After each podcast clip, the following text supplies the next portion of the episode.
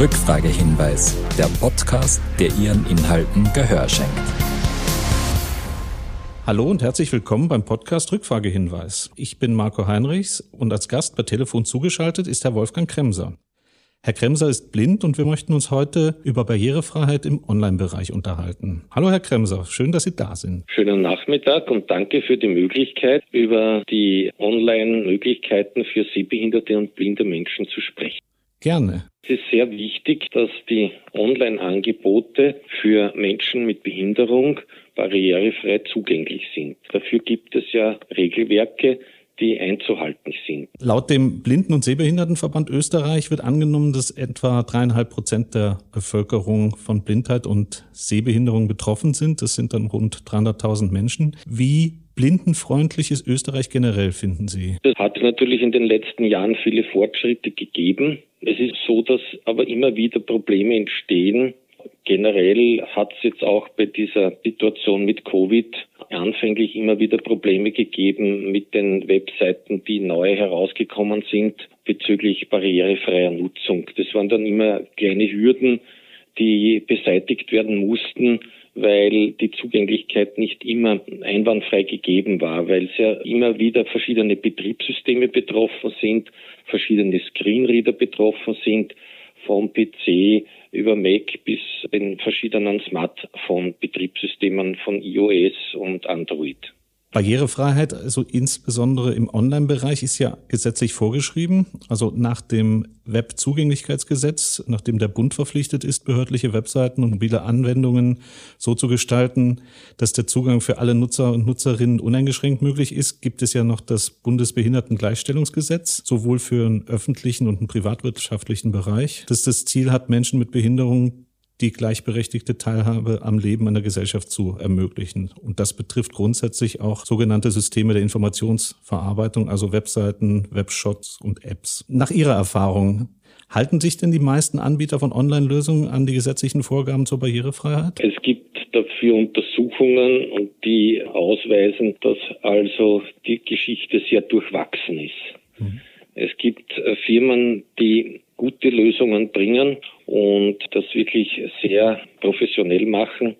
Es gibt auch Firmen, die äh, da wenig Rücksicht nehmen, vielleicht weil sie es auch nicht wissen oder wie das nicht wahrhaben wollen. Meiner Ansicht nach ist es halt schwierig, das müsste noch viel mehr verbreitet werden, dass die barrierefreie Nutzung ermöglicht wird. Was ist denn auch nach Ihrer Ansicht besonders wichtig beim barrierefreien Aufbau von Webseiten und Apps? Gibt es da bestimmte Elemente, auf die besonders geachtet werden muss, damit die Anwendungen barrierefrei genutzt werden können? Ja, es sind einerseits sind es natürlich die technischen Voraussetzungen, dass Alternativtexte für Bildbeschreibungen kommen, dass Icons beschriftet sind und dass also das auch aufgebaut ist, so dass äh, das auch in der richtigen Reihenfolge kommt. Andererseits sind nicht nur die technischen Gegebenheiten wichtig, sondern auch der Aufbau einer Seite. Wenn die Seite irgendwie ungünstig aufgebaut ist, beziehungsweise irgendwie durcheinander, dann hat ein sehbehinderter Mensch oder ein Mensch mit Lernschwierigkeiten viel größere Probleme, sich zu orientieren. Und wenn man zum Beispiel jetzt eine Webseite aufmacht und der Screenreader sagt einen 128 Links, 45 Überschriften und, und, und, wird natürlich die Orientierung schon schwierig, weil man als blinder Mensch nicht gezielt mit der Maus irgendwo hinfahren kann, wenn man die Seite noch nicht kennt, sondern man muss von mit der Tabulator-Taste oder Shift-Tabulator zurück die ganzen Links abarbeiten, bis man dorthin kommt, was man vielleicht braucht. Mhm. Also das müsste schon gezielt geordnet sein und, und aufgebaut sein in der richtigen chronologischen Reihenfolge und Wichtigkeit. Und wenn dann Begriffe verwendet werden, die für einen normalen Nutzer nicht gleich sagen, was sich dahinter verbirgt, hinter der Information, dann wird es noch schwieriger. Wenn Sie zum Beispiel die Information lesen würden einer Seite eines Verkehrsunternehmens mit Betriebsinformation, weiß ich nicht, ob Sie daran denken, dass es sich um die Störungen handelt. Was ist denn aus Ihrer Sicht eines der, der größten Ärgernisse bei der Nutzung von Webseiten und Apps, die halt nicht barrierefrei optimiert sind? Die größten Hindernisse sind dann, wenn ich nicht zu der Information komme, die ich haben möchte. Ja, also wenn zum Beispiel Informationen verschachtelt sind oder nicht vom Screenreader ausgelesen werden können oder die Schaltflächen nicht in derselben Zeile stehen wie die dazugehörigen Informationen, weil dann habe ich nach mehreren Zeilen keinen Überblick mehr, ob jetzt die Schaltfläche oberhalb oder unterhalb der Zeile steht mit dem, mit dem Inhalt. Also das wäre immer wichtig, dass das nebeneinander angebracht wird und auch vom Screenreader so ausgelesen werden kann. Bei Apps vor allem ist es wichtig, dass sich die optischen Informationen, die für einen Sehenden dargestellt werden, sich auch mit den akustischen decken. Wir sind nämlich schon drauf gekommen, dass zum Beispiel, wenn man als blinder Mensch über den Bildschirm wischt und eine Stelle sucht, irgendeiner Info oder mit irgendeiner Schaltfläche, die dann sich woanders befindet als die Schaltfläche für den sehenden Menschen.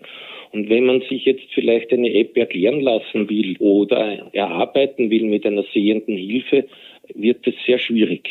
Welche Hilfsmittel verwenden Sie denn zur barrierefreien Nutzung von Webseiten und Apps? Ich habe zu Hause einen Rechner mit Sprachausgabe. Also ich habe den Screenreader NVDA, also Non-Visual Desktop Access, ist ein gratis Screenreader. Es ist ein internationales Open Source Projekt. Es gibt auch andere Screenreader, die sind nur käuflich erhältlich.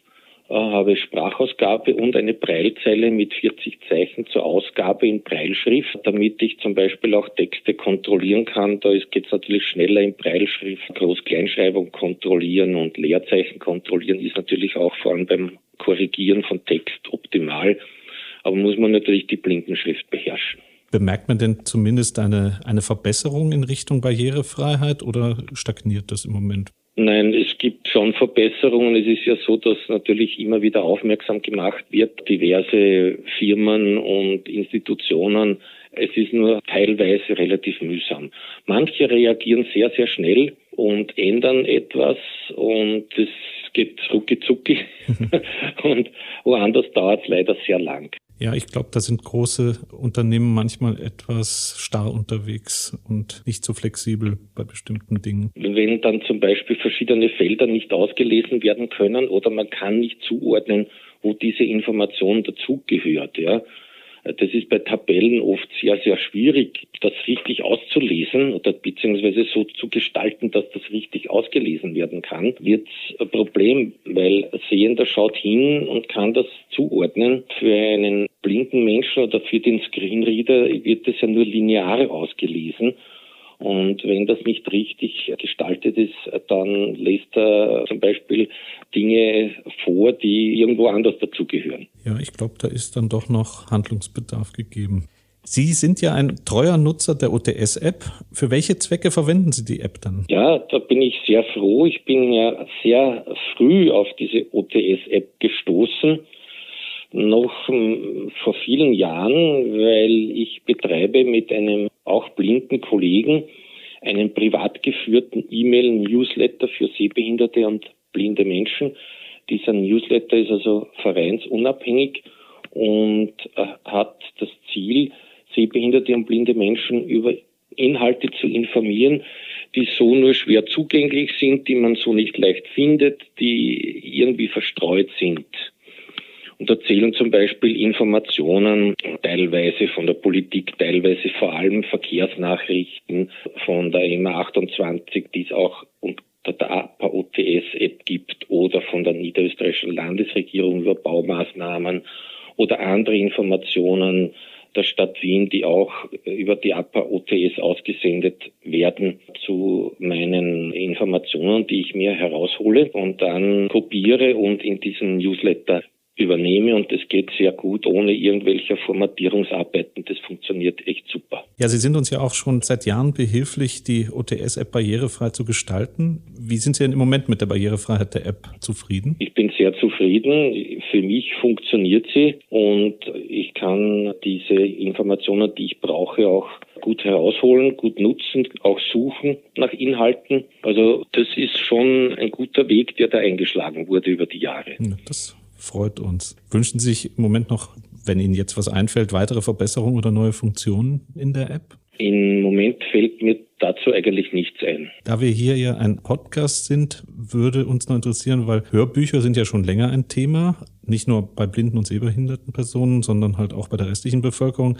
Aber können Sie irgendwas sagen, wie beliebt denn Podcasts bei blinden und sehbehinderten Personen sind?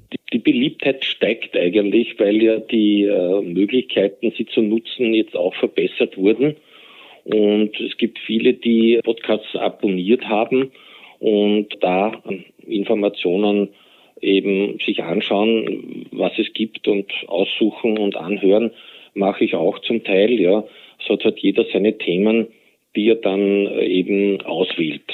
Dann können wir Sie vielleicht auch noch für unseren Podcast begeistern. Ich sag mal vielen Dank für die spannenden Einblicke und sag bis zum nächsten Mal.